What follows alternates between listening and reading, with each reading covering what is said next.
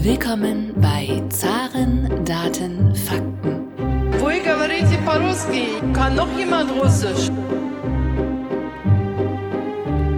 Говорит Москва. Russland ist ein Rätsel innerhalb eines Geheimnisses, umgeben von einem Mysterium. Recht herzlich willkommen zu einer weiteren Ausgabe des Zaren Daten Fakten Podcasts, dem Podcast, der sich mit der russischen Wirtschaft beschäftigt. Mein Name ist Thomas Bayer und heute haben wir einen besonderen Gast, nämlich Oliver Kempkens. Er war lange Jahre Managing Director bei der Sperrbank und damit war er einer der ranghöchsten deutschen Manager bei einem russischen Unternehmen. Lieber Herr Kempkens, äh, vielen Dank, dass Sie sich die Zeit heute nehmen.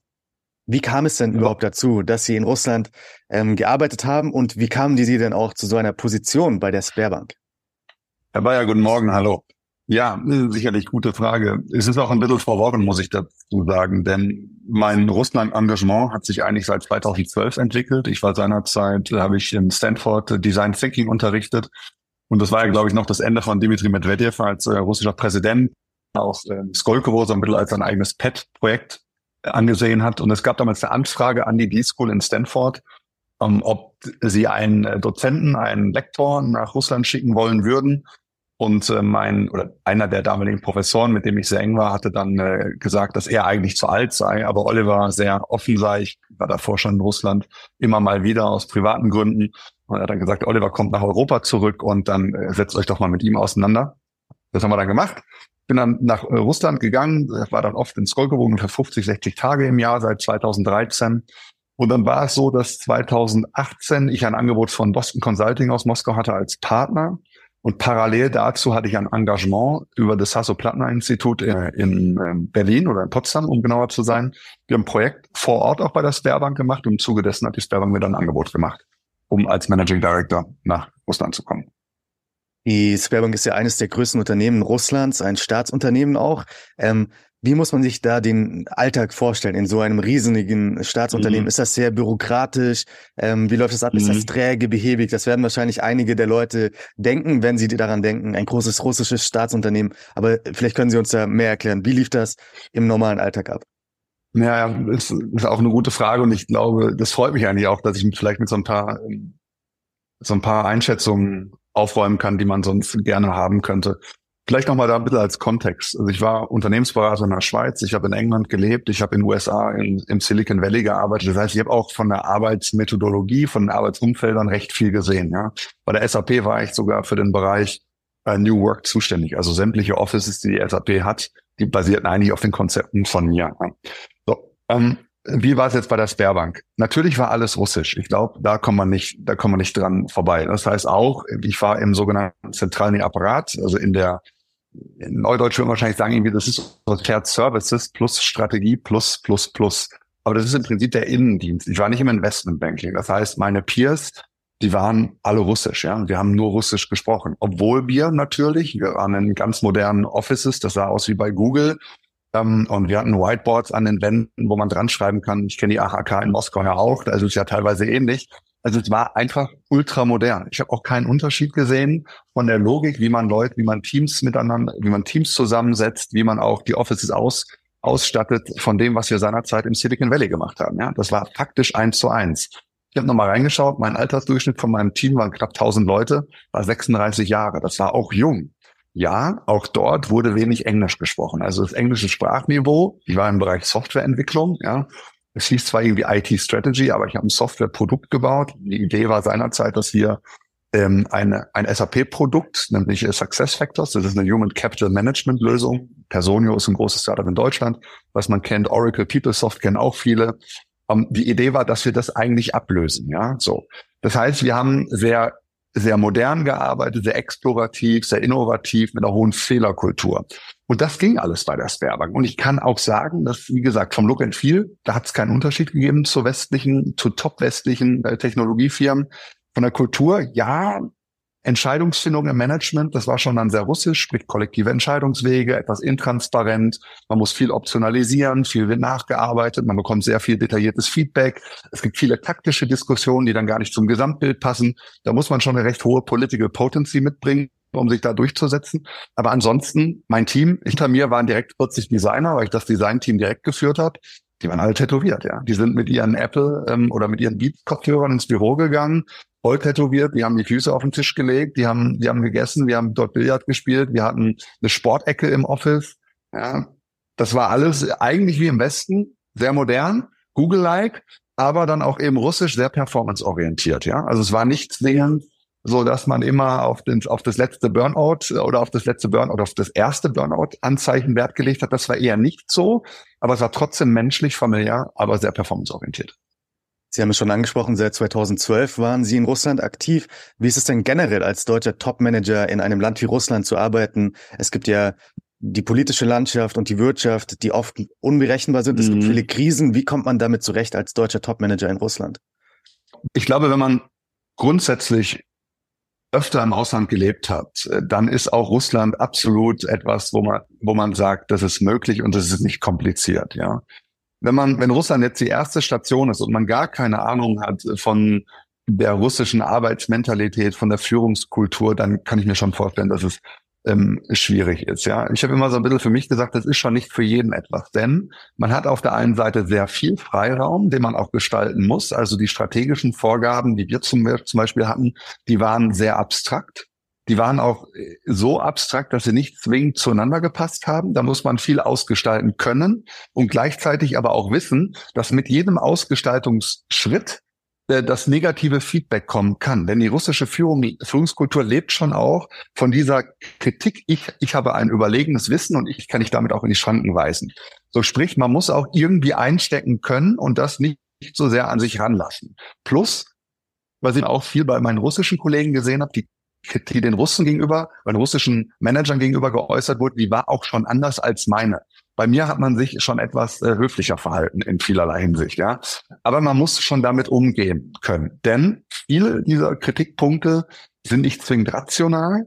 Die basieren eher auf dieser Idee, dass man als Manager etwas beitragen muss, um nicht irrelevant zu werden. Ja, so also und so habe ich es auch immer verstanden. Also viel viel Kritik oder viele Anmerkungen, die ich bekommen habe, die wusste ich und die habe ich kontextualisiert. Da wusste ich, das ist eigentlich total egal und zwar oft auch so, dass ich das Gleiche dann leicht abgewandelt, aber abgewandelt heißt mit ein zwei Prozent Arbeitsaufwand nochmal vorgestellt habe und dann war es, oh, toll, du hast mal mein Feedback eingearbeitet. Ja, also da muss man so ein bisschen diese politischen Spiele kennen. Sprich, man muss es können. Man muss viele Optionen ausarbeiten können. Perspektivwechsel ist in Russland, glaube ich, sehr wichtig, dass man das einnehmen kann ähm, und vor allem die Perspektive der unterschiedlichen Manager. Das korreliert nicht alles zusammen. Man muss recht flexibel sein auch, weil es viele, viele Änderungen gibt. Man muss die Stakeholder sauber einbinden. Das ist, glaube ich, auch ein großer Unterschied. Aber der Unterschied, das ist ein Unterschied zu Deutschland, aber nicht so sehr zu den USA. Weil auch in den USA muss sich immer un unheimlich viel Stakeholder-Management machen. Und man muss irgendwie auch verstehen, dass es sowas gibt wie eine, ich nenne das mal eine kollektive Entscheidungsfindung. Auch wenn am Ende einer eine Entscheidung trifft, werden viele Gremien mit eingebunden und man möchte eigentlich einen gewissen Konsenscharakter da erziehen. Ne? Also man hat eine Gremienarbeit. Ja, ich, ich war bei der SAP auch immer mit den Sozialpartnern unterwegs. Das war eine ähnliche Situation. Macht mir nichts. Sprich auf so einer persönlichen Ebene. Resilienz ist mit Sicherheit wichtig, ja, und Flexibilität sind zwei Werte. Und um jetzt da auch nicht ganz unterzugehen, würde ich sagen, ähm, ich habe es immer meinen Mitarbeitern gesagt, meine drei Werte waren immer integrativ zu sein, also sich selber einbringen, optimistisch sein, verstehen, dass auch Kritikpunkte Chancen birgen und eine gewisse Demut mitbringen als Ausländer und nicht dahin kommen und sagen, ja, hier, wir wissen alles besser, belehrt werden. Ich meine, wir kennen es von den Chinesen aus den Pressekonferenzen, aber auch die Russen wollen nicht belehrt werden. Aber wenn man das sauber erklärt, war das immer toll. Also ich konnte, glaube ich, nie so viel umsetzen in Russland. Die Sperrbank äh, war also ein modernes Top-Unternehmen. Äh, sie hatten ein junges Team, Sie haben es schon erklärt, 36 äh, Jahre im Durchschnitt, innovative Leute. Dann kam natürlich der Schock im Februar 2022. Die Kriegshandlungen haben begonnen, die Sanktionen haben begonnen. Wie war denn dann die, mhm. die Atmosphäre in der Sperrbank, auch in Ihrem mhm. Team? Wie muss man sich das vorstellen? Vielleicht nochmal mit einem kleinen Disclaimer, ja, der vielleicht auch unpopulär ist. Aber der Job bei der Sperrbank war schon wirklich toll, ja.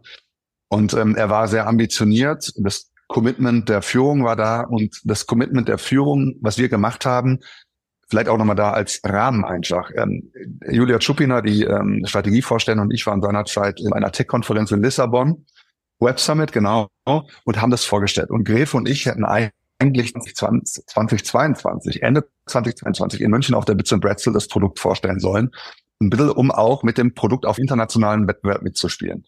Sprich, das wurde auch noch im Januar 2022 geplant. Also ich hatte seinerzeit einen Vertrag unterschrieben mit Bits and Pretzels, oder wir haben ihn ausgehandelt, wir haben noch nicht bezahlt. Aber ich will nur sagen, auch da hieß es, konnten sich das anscheinend viele nicht vorstellen. Ja, sprich, man war da schon irgendwie immer noch sehr, sehr westlich orientiert. Der ganze Führungsstil von mir und auch von vielen Kollegen war sehr amerikanisch. Ja, es war informell, schlagstark, wir waren kreativ, wir haben alle globalen Designpreise gewonnen, die es gab. So. Und dann war ich natürlich im Bereich Software auch unterwegs, in dem die Leute eh eine gewisse Liberalität mitbringen. Ja, also auch wenn die nicht super Englisch sprachen, wir haben nicht über groß über Politik gesprochen. Ich würde sagen, ich kenne die Meinung, spielt es aber hier keine Rolle bei den Leuten. Aber die waren natürlich schon geschockt, ja, weil es einfach eine Krise war. Und jetzt möchte ich da auch keinen irgendwie an irgendeiner Seite an einen prangern. Aber es war eine Krise und die Leute wussten nicht, was es bedeutet. Natürlich waren die auch persönlich betroffen, weil ganz, ganz viele Verwandte in der Ukraine haben und so weiter. Und viele wussten auch, egal wie es aussieht, es wird eine Zäsur sein ob der, ob der Krieg, die Spezialoperation, der Konflikt in zwei Tagen gewonnen wird oder nicht, es hat einen großen Effekt. Und wir wissen nicht, ähm, ähm, was es bedeuten wird. Bei der Covid-Krise war es so, die Sperrbank hat unheimlich schnell eine Krisenkommunikation begonnen. Das war echt klasse. Bei der Krise hat es ewig gedauert. Ja, und ich glaube, die Krisenkommunikation hat erst begonnen, als ich gegangen bin, irgendwann im März. Irgendwann, als ich das Land verlassen habe, ähm, äh, hat sie erst begonnen. Und es war so, ich war im Urlaub, ich habe die erste Town Hall, glaube ich, einberufen in der gesamten Organisation, wo ich gesagt habe, aus dem Urlaub raus, Freunde, ähm, wir wissen nicht, wie es weitergeht, wir wissen nicht, was es bedeutet, wir wissen nicht, welche Einschränkungen kommen. Ich weiß auch nicht, was das für mich bedeutet.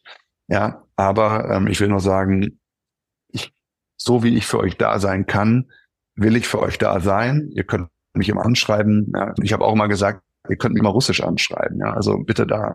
Ich verstehe so gut Russisch, dass ich dann auch irgendwie antworten kann auf Englisch und dann hat meine tolle Assistentin das dann immer, ähm, hat das dann auf Russisch geschrieben. Aber das war so ein bisschen mein Ding. Die Leute waren einfach eingeschüchtert, ja, eingeschüchtert, verunsichert. Nochmal, ja, wir haben westliche Lizenzen benutzt, ja, auch auf der Arbeitsebene. Wir wussten nicht, was das bedeutet. Meine Chefin wusste das nicht. Ne? Und am Ende heißt es auch, wie auch so oft in Russland, ähm, machen und sehen, was passiert. Ne? Ja, niemand wusste im Februar, was kommen wird. Die, wir in diesem Podcast, wir schauen uns ja quasi jede Woche die Prognosen für die russische Wirtschaft an. Damals ging man ja davon aus, von einem ja. Rückgang des russischen Bruttoinlandsproduktes um 30 Prozent, um 20 Prozent. Niemand konnte sich das wirklich vorstellen. Viele haben gesagt, die 90er Jahre äh, sind wieder da quasi. Ja. Und seitdem beobachten wir die Situation der russischen Wirtschaft, wie gesagt, jede Woche. Und wir können ja sehen, dass die russische Wirtschaft sich wesentlich besser schlägt als von den Experten erwartet. Ähm, warum glauben Sie, schlägt sich denn die russische Wirtschaft so viel ja. besser, als die Experten damals vorhergesagt haben? Ja, da gibt es einen schönen Spruch, ne, Perception drives reality. Und ich glaube, es war einfach der Wunsch. Ne? Es war der Wunsch irgendwie, der auch in gerade in den, ich kann nur für Deutschland sprechen, ne? der in den deutschen Medien immer hochgehalten worden ist. Man hat auch von Politikern gehört, die russische Wirtschaft wird zusammenbrechen. Aber ich glaube, dass da, da hört man zwei Dinge raus. Zum einen, kaum jemand in der Politik, der sich geäußert hat, hat eigentlich die russische Wirtschaft verstanden. Ja, kaum einer hat gesehen, wie die Technologieabhängigkeit ist, was auch seit 2014 passiert ist. Da ist sicherlich nicht aus russischer Sicht genug passiert, ja. Aber es gab erste Maßnahmen, wo man gesagt hat, nicht nur Importsubstitution, sondern wir weichen auch aus auf andere Länder, auf nicht, auf nicht unfreundliche Länder. Den Begriff gab es ja auch schon seit Jahren. Und da ist schon auch eine Menge passiert, ja. Dazu darf man, glaube ich, auch nicht vergessen, dass wenn wir über Moskau reden, über Petersburg, Ekaterinburg und Vladivostok, das sind halt irgendwie, ich weiß nicht so genau, wie viele Menschen da leben in den, in den vier Städten. Ich schätze mal irgendwie 24, 24 bis 30 Millionen Menschen leben immer noch dann irgendwie 90 bis 100 Millionen Menschen, wie auch wahrscheinlich vor 60 Jahren, ja. Und ähm, solange da die Grundprodukte vor Ort sind, wird auch nicht viel passieren. Und die Grundprodukte brechen auch nicht ein. Was ist also eingebrochen? Der Immobilienmarkt, der Automotive-Markt, der Aerospace-Markt, ja okay, der Retail-Markt. Ähm, war das jetzt alles irgendwie so unvorhersehbar? Nee, eigentlich nicht. Hätte man da drauf geschaut. Also insofern würde ich sagen, auf der einen Seite falsche Kommunikation und Nichtverständnis der russischen Wirtschaft. Und dann auf der russischen Seite war es die Machtvertikale. Man kann hier in Russland einfach schnell Dinge umsetzen. Das unterschätzen wir ähm, aut autoritäre äh, Systeme, ja, die sind einfach umsetzungsstärker. Das hat sich in den letzten Jahren immer gezeigt. Und man kann, glaube ich, auch sagen, dass grundsätzlich in Russland eine vernünftige Ausbildung herrscht. Man kann sich sicherlich leiten, ob das alles immer auf dem Top-Niveau ist. Nö, das wahrscheinlich nicht. Aber die Ausbildung ist grundsolide. Die Leute können denken, die Leute können modellieren, die Leute können umsetzen. Und das hat, glaube ich, das Wirtschaftsministerium, das Finanzministerium und natürlich auch die Zentralbank und die Präsidialadministration, ob man es hören mag oder nicht, sehr professionell gemacht. Und es gibt eine integrierte Führung. Ja, das ist auch nicht zu vergessen. In so Situationen hat dann halt auch die Zentralbank ähm, mehr zu sagen als der Premierminister. Ja, und das wird dann wahrscheinlich auch ermächtigt von der russischen Führung, klar. Ähm, aber so konnte man dann halt über die Machtvertikale, die integrierte Führung und eine grundsätzlich gute Ausbildung im finanzpolitischen Bereich sehr, sehr viel aussteuern. Ja, und sehr viel einfach auch modellieren, ja, was man in Deutschland wahrscheinlich, weil auch die Datenlage in Russland eine andere ist, das ist viel integriert und konsolidiert vorhanden. Das ist in Deutschland wahrscheinlich schwierig sein, leider. Die nächste Frage ist wahrscheinlich für Sie ein bisschen schwieriger, weil Sie sind kein Ökonom, äh, Sie sind Manager, Top-Manager. Aber was erwarten Sie denn persönlich für die russische Wirtschaft in den nächsten Monaten und vielleicht auch ja. Jahren? Sehen Sie da den Zerfall? Wir reden ja hier auch mit den Top-Ökonomen immer wieder. Wie sehen Sie da die Perspektiven für die russische Wirtschaft in den nächsten Jahren? Ich würde es so sehen. Denn die Innovationskraft wird nachlassen, das sieht man auch. Ja. Also auch die Sperrbank, Melru, ähm, Jan, Yandex hat ja auch teilweise Geschäfts, äh, den, ja, den Geschäftsbereich verlegt. Ähm, Projekte werden gestoppt. Ja, also sprich, es wird mit Sicherheit weniger Geld in Innovation ausgegeben, weil man ja auch ein Stück weit äh, dem System und den Bürgern eine gewisse Profitabilität der Unternehmen weiter, ich will nicht sagen vorgaukeln, aber vorspielen möchte. Ja? Das heißt, man wird versuchen, äh, da das EBIT weiter, weiter konstant zu halten oder existent zu halten, um da auch einfach so, um, ja, Perception Drives Reality, da sind wir wieder, ne? auch da einfach so ein positives Bild in, im eigenen Land ähm, zu, ähm, zu verschaffen. Mit Sicherheit werden die Margen im Öl- und Gasbereich schrumpfen, einfach weil die, weil die möglichen Käufer weniger werden. Sprich, das wird einen Effekt auf den Staatshaushalt haben. Der wird sich auch anpassen. Der Staatshaushalt wird mit Sicherheit sich auch erhöhen, weil man weiter versuchen wird, über Sozialleistungen und ähm, sonstige Transferleistungen die Leute ein Stück weit bei der Stange zu halten. Gerade die ländliche Bevölkerung, viele der Bohem, also viel, viel Mittelschicht ist einfach auch abgewandert oder hat halt den Wohnsitz auch irgendwie verlegt, zumindest, dass man pendelt. Ähm, und das wird dazu führen, dass es so einen graduellen Abstieg geben wird. Ja, und das, die Leute, die heute eine Chanel-Handtasche äh, haben wollen, die 90 Prozent, die sie sich immer leisten konnten, ich rede jetzt nicht von den Randleuten, die im Prinzip eine geschenkt bekommen haben, die können die sich auch immer noch leisten. Die kaufen die sich dann halt in Dubai und führen sie ein oder man kriegt sie auch immer noch im Zum, wenn man da ins Private Shopping geht, ja, für den, der es noch nicht weiß. Ähm, das wird gar nicht so ein Riesenthema sein. Aber man merken, ja, es wird halt an Reifen fehlen für Maschinen, für Aeroflottenmaschinen ähm, oder von Airbus oder Boeing-Maschinen. Es wird dann einfach an, weiß ich nicht, was in der Presse auch immer steht, ja, an irgendwelchen Servosystemen für Autos liegen, es werden andere Wagen, es wird wahrscheinlich eine andere Qualität sich entwickeln. Aber wie gesagt, ähm, ich weiß nicht so genau, wie viel Prozent das sind, aber es sind wahrscheinlich 70, 80 Prozent der, der russischen Bevölkerung lebt ja nicht so wie die Leute in Moskau. Deswegen wird es graduell sein. Und ich glaube nicht, dass es, dass es in den nächsten zwei, drei Jahren zu einem ja, einem Zahlungsausfall Russlands kommt oder zu einem Verfall der russischen Wirtschaft, zu einer Marginalisierung. Die wird marginalisiert werden, ganz klar. Aber ähm, ich glaube nicht, dass, dass man da jetzt mit den 90er Jahren rechnen kann, in den nächsten wahrscheinlich fünf bis acht Jahren. Wie sehen Sie da auch den Einfluss Chinas? Weil viele der äh, innovativen Produkte etc. oder auch ja. der Maschinen oder Autos, Autos ist auch ein großes Thema, die kommen jetzt ja aus China. Also quasi die deutschen Hersteller haben sich zurückgezogen und die Chinesen haben sofort ihre Autos auf den Markt gebracht, die ja qualitativ auch nicht äh, schlecht sind. Also es sind ja Top-Autos, die die Chinesen hier mittlerweile produzieren. Sehen ja. Sie da, dass quasi China einspringt ähm, bei diesen innovativen Produkten? Äh, kann das möglich sein? Ich glaube, da müssen wir schauen. Ja? Also China springt mit Sicherheit zu einem gewissen äh, Teil ein. Ja, das, das sehen wir auch. Ähm, ich glaube auch Hyundai zum Beispiel ist noch in Russland und verkauft weiter. Ja, Hyundai hat ja glaube ich auch noch Genesis als äh, als äh, Topline-Marke. Die gab es ja auch schon 2014. Gab es einen recht hohen Peak im Genesis-Absatz. Ähm, Absatz. Da werden wir schauen müssen. Es wird immer Leute geben, die eine S-Klasse fahren und eine G-Klasse fahren und einen Bentley fahren und eine Rolls-Royce und die werden den immer auch bekommen die haben immer schon einen Aufpreis gezahlt. Die Autos, die, das jetzt, also auch jetzt gut, das brauchen wir nicht über Mercedes-Benz Rolf reden in Moskau, aber wenn man sich jetzt einen, einen Rolls-Royce Cullinan geholt hat, äh, die waren immer überproportional im russischen Markt vertreten. Sprich, da waren immer Leute da, die einen Aufpreis in Adjo gezahlt haben für den Wagen. Die wird es immer geben. Das, das wird vielleicht ein bisschen extremer werden, aber das, das wird so bleiben. Da bin ich ähm, erstmal erstmal sicher. So, wird jetzt China einspringen? Viele Technologien, die jetzt auch im Alltag fehlen, sind ja keine Hochtechnologien. Also sind jetzt keine Technologien, wo man sagt, boah, das ist jetzt der neueste Shit, ja, wie man wohlgewiesen sagen würde.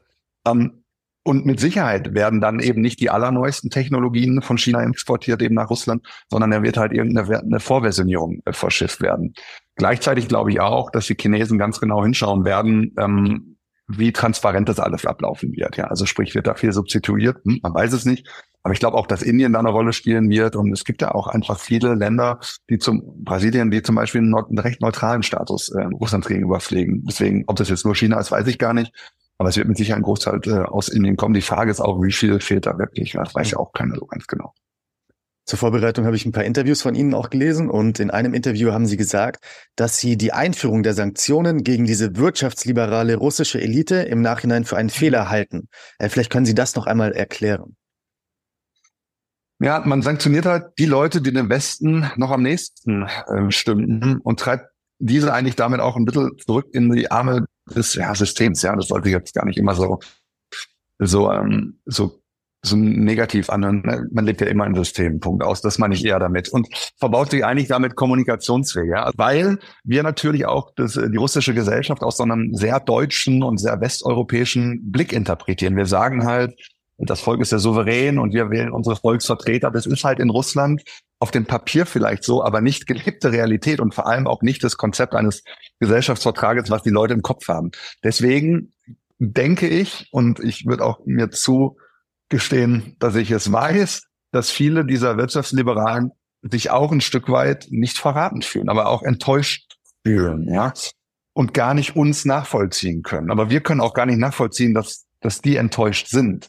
Aber darum geht's mir auch gar nicht. Es geht eher um das Faktische, ja. Und ich glaube, ähm, ob man jetzt unbedingt die Top-Linie, die auch Wirtschafts, da gibt's viele Wirtschaftsliberale, ob man die jetzt da unbedingt aus den Sanktionen rausnimmt, das weiß ich nicht. Aber ähm, man hätte es, glaube ich, anders strukturieren können. Denn ich glaube auch, wenn man zum Beispiel Wirtschaftsliberale in der Top-Linie nicht sanktioniert hätte, hätte man damit einen großen Druck auf das russische System ausgeübt, ja. Weil sich da die Frage gestellt hätte, warum denn wir und die nicht? Ja, und ähm, da, das hätte auch zu Grabenkämpfen führen können. Also ich denke, in Summe war das nicht äh, sehr durchdacht. Ja. Das ist so ein bisschen mein Gefühl und grundsätzlich, wenn man sich anschaut, wer da sanktioniert wird, ne, das sieht eher so ein bisschen aus wie eine, wie eine Papierübung. Äh, als letzte Frage vielleicht auch schon. Ähm, jetzt sind Sie ja wieder in der Europäischen Union aktiv. Was haben Sie denn jetzt mitgenommen aus Ihrer Zeit in Russland? Was haben Sie gelernt, äh, was Sie jetzt mitnehmen können für Ihr Leben und auch Ihre Karriere in der Europäischen Union zurzeit? Guter Punkt. Ähm, was habe ich mitgenommen? Innovationskraft. Also ich habe schon, ich habe schon gesehen, wie eigentlich jetzt und jetzt rede ich natürlich über die Sperrbank, wie innovativ unser Vorstand war. Das war schon, das war schon schon beeindruckend zu sehen. Das habe ich eigentlich, muss ich auch sagen, selten so gesehen. Und wenn man sich die Sperrbank anschaut und mit Sicherheit auch noch das eine oder andere ähm, größere Unternehmen, was was da, wie man da versucht hat, den Laden umzubauen und auch die Leute mit auf den Weg zu nehmen, also sprich mit Weiterbildung. Ich glaube, bei der Sperrbank hatten wir in dem Jahr, wo ich begonnen habe, zwölf Tage ähm, Weiterbildung pro Jahr für jeden Mitarbeiter. Also, das gibt's ja gar nicht. Ne? Das habe ich noch nie erlebt. Bei der SAP hatte glaube ich, zwei, was auch schon toll war, ja. Um, aber zwölf Tage, ja. Jeder, jeder Manager musste Python coden, coden können, ja. Und gar nicht so sehr, dass er es anwenden musste, aber es ging einfach darum, sich einfach auch in so eine andere Arbeitsrealität einzufühlen, ja.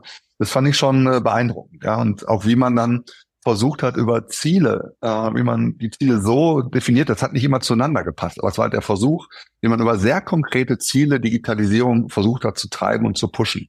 Auch da, wie gesagt, Veränderberatung, ich habe es auch in Europa gesehen, das habe ich nie so gesehen wie bei der Sperrbank. Das war schon beeindruckend. Was ich auch mitnehme, ist, dass russische Systeme, auch das Sperrbank-System, es gibt ja unterschiedliche Layer von, von Systemen. Da, es gab ein echtes Interesse am Mitarbeiter. Ich werde nie, ich nie vergessen, als ich vorgestellt worden bin in, dem, in der Führungsrunde, da sagte die Vorständin so nach dem Motto, ähm, äh, erstmal habe ich zwei Slides gesehen. Auf der ersten Slide, da wurden äh, Achievements, also was Mitarbeiter erreicht haben, aber jetzt nicht die Top, sondern aus den Bereichen geehrt. Und auf der zweiten Slide war dann waren andere Mitarbeiter, 15 Mitarbeiter, und da wurden persönliche Achievements beschrieben. Zum Beispiel Oliver Kempkins hat äh, ein Kind bekommen. Ähm, Thomas Bayers Tochter hat den Basketballwettbewerb äh, gewonnen. Das fand ich schon irgendwie ganz interessant und charmant. Also was ich da gesehen habe, war, es gibt ein System, das ist oftmals sehr abstrakt, das lebt so vor sich hin, das, das, das wabbert. Aber es gibt schon auch Layer darunter, die in der Hierarchie sind, wo man sich sehr um, um den Menschen kümmert. Zum Beispiel war es so, meine Tochter hat mich besucht in Moskau Und ähm, dann hatte ich meiner Chefin gesagt, ich arbeite von zu Hause. Und die sagte, ähm, nee, Oliver, warum denn? Bring die doch mit, die kann bei mir im Büro spielen. Mhm. Und ähm, alle Mitarbeiter haben sich sehr um sie gekümmert, ja. Und äh, das war irgendwie so ganz, ganz lieb und lustig. Und das kenne ich aus Deutschland schon auch. Aber dass, dass, dass es wirklich unproblematisch war, das war ganz überraschend. Also ich würde sagen, so ein echtes Interesse an Mitarbeitern. Und jetzt, also Innovationskraft, echtes Interesse an Mitarbeitern. Und was ich auch, auch noch mitnehme für mich ist dann, es war ja für mich auch auch ein bisschen Lernen. Ne? Ich hatte die Ehre, mir eine Kultur anschauen zu dürfen aus der Innenperspektive und wurde dafür noch gut äh, entlohnt. Das ist schon auch eine, eine, ein Privileg und deswegen bringe ich da ein bisschen Demut mit und Demut würde ich sagen, habe ich eigentlich in jeder meiner Auslandsstationen mitgebracht und so konnte ich mich immer ganz gut integrieren. Lieber Herr Kempkins, vielen Dank für Ihre Zeit, für das Teilen Ihrer Erfahrungen, die Sie gemacht haben als Topmanager bei der Spare Bank. Mittlerweile heißt sie ja nur noch Spare, nicht mehr äh, Bank. Äh, ja, vielen Correct. Dank dafür. Und ich denke, das ist eine wichtige Perspektive, dass man auch mit Leuten redet, die wirklich das äh, System in, in russischen Unternehmen von innen gesehen haben, die uns da Erfahrungen teilen können. Vielen Dank dafür. Sehr gern. Herzlichen Dank.